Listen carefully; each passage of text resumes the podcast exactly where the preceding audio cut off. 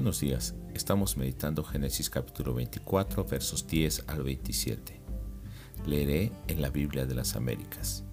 Entonces el siervo tomó diez camellos de entre los camellos de su señor y partió con toda clase de bienes de su señor en mano, y se levantó y fue a Mesopotamia, a la ciudad de Nacor, e hizo arrodillar a los camellos fuera de la ciudad junto al pozo de agua, al atardecer, a la hora en que las mujeres salen por agua y dijo, Oh Señor, Dios de mi Señor Abraham, te ruego que me des éxito hoy y que tengas misericordia de mi Señor Abraham. He aquí, estoy de pie junto a la fuente de agua y las hijas de los hombres de la ciudad salen para sacar agua. Que sea la joven a quien yo diga, por favor, baja tu cántaro para que yo beba y que responda, bebe y también daré de beber a tus camellos la que tú has designado para tu siervo Isaac y por ello sabré que has mostrado misericordia a mi Señor.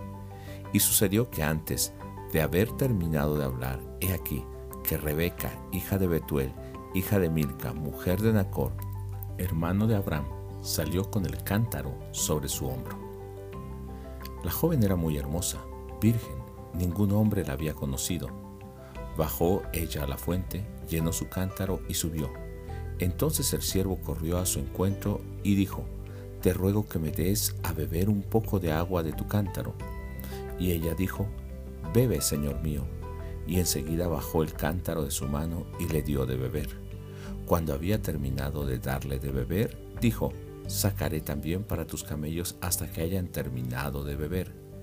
Y rápidamente vació el cántaro en el abrevadero y corrió otra vez a la fuente para sacar agua y sacó para todos sus camellos. Entretanto, el hombre la observaba en silencio para saber si el Señor había dado éxito o no a su viaje. Y aconteció que cuando los camellos habían terminado de beber, el hombre tomó un anillo de oro que pesaba medio ciclo y dos brazaletes que pesaban diez ciclos de oro, y dijo, ¿De quién eres hija?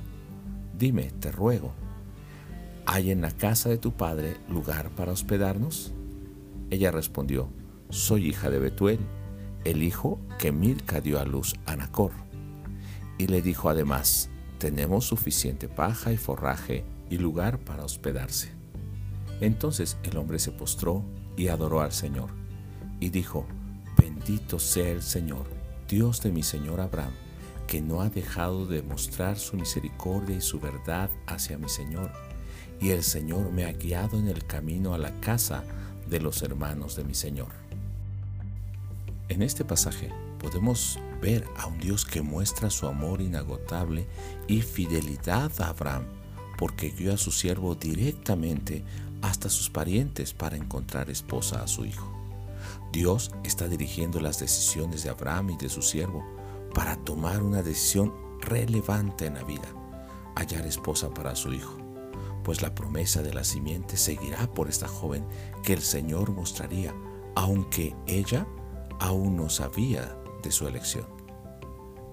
Aprendamos de la actitud de Abraham, del criado y aún de Rebeca en este pasaje. El criado viajó hasta Mesopotamia, esperando que Dios mostrara su fidelidad y amor hacia Abraham y que le indicara a una joven que estuviera dispuesta a viajar con él, a dejar a su familia y su tierra por ir hasta Canaán para ser esposa de Isaac. Era una tarea bastante difícil, pero él ora al Señor Dios para que le dé éxito en su empresa. También vemos a Abraham que confiaba plenamente en su siervo para encargarle algo tan delicado, escoger esposa ideal para su hijo y que fuera como Sara, la madre de una nación y una simiente bendita, que fuera una mujer escogida por Dios. Pero podemos ver también en la actitud del siervo. Había aprendido de su amo a confiar en el Señor, en su fidelidad, a pedir dirección para las elecciones difíciles. Había aprendido que el amor de Dios es inagotable para Abraham y que cumpliría su promesa, que Él es fiel. Había aprendido temor de Dios podía saber que Dios es real y capaz de contestar a su petición. Por eso, cuando Dios le responde, conociendo a Rebeca, se humilla y adora al Señor. También que una joven estuviera dispuesta a viajar y dejar a sus padres, y que sus padres la dejaran a ella partir, era algo difícil, una señal difícil pero también si la joven lo hacía, mostraría disposición para una vida de peregrinos como la de Abraham y Sara.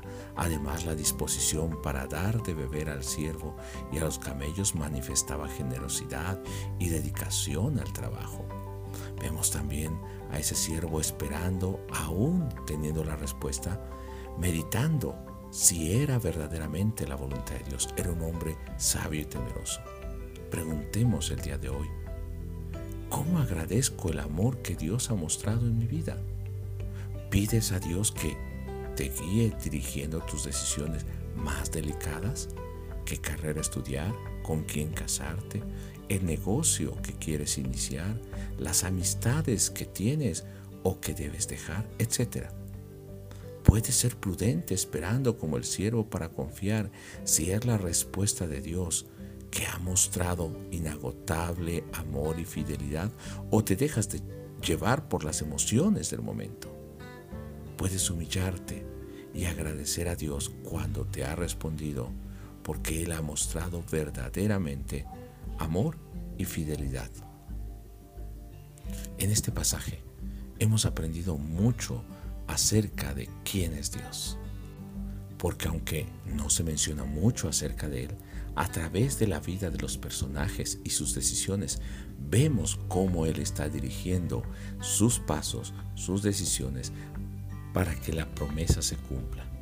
Hoy te invitaría a que medites, que saques tus propias enseñanzas, que las puedas aplicar a tu vida y que después de hacer esto puedas agradecer a Dios humillándote y diciéndole gracias por haberme contestado, por mostrarme tu amor a través de este pasaje.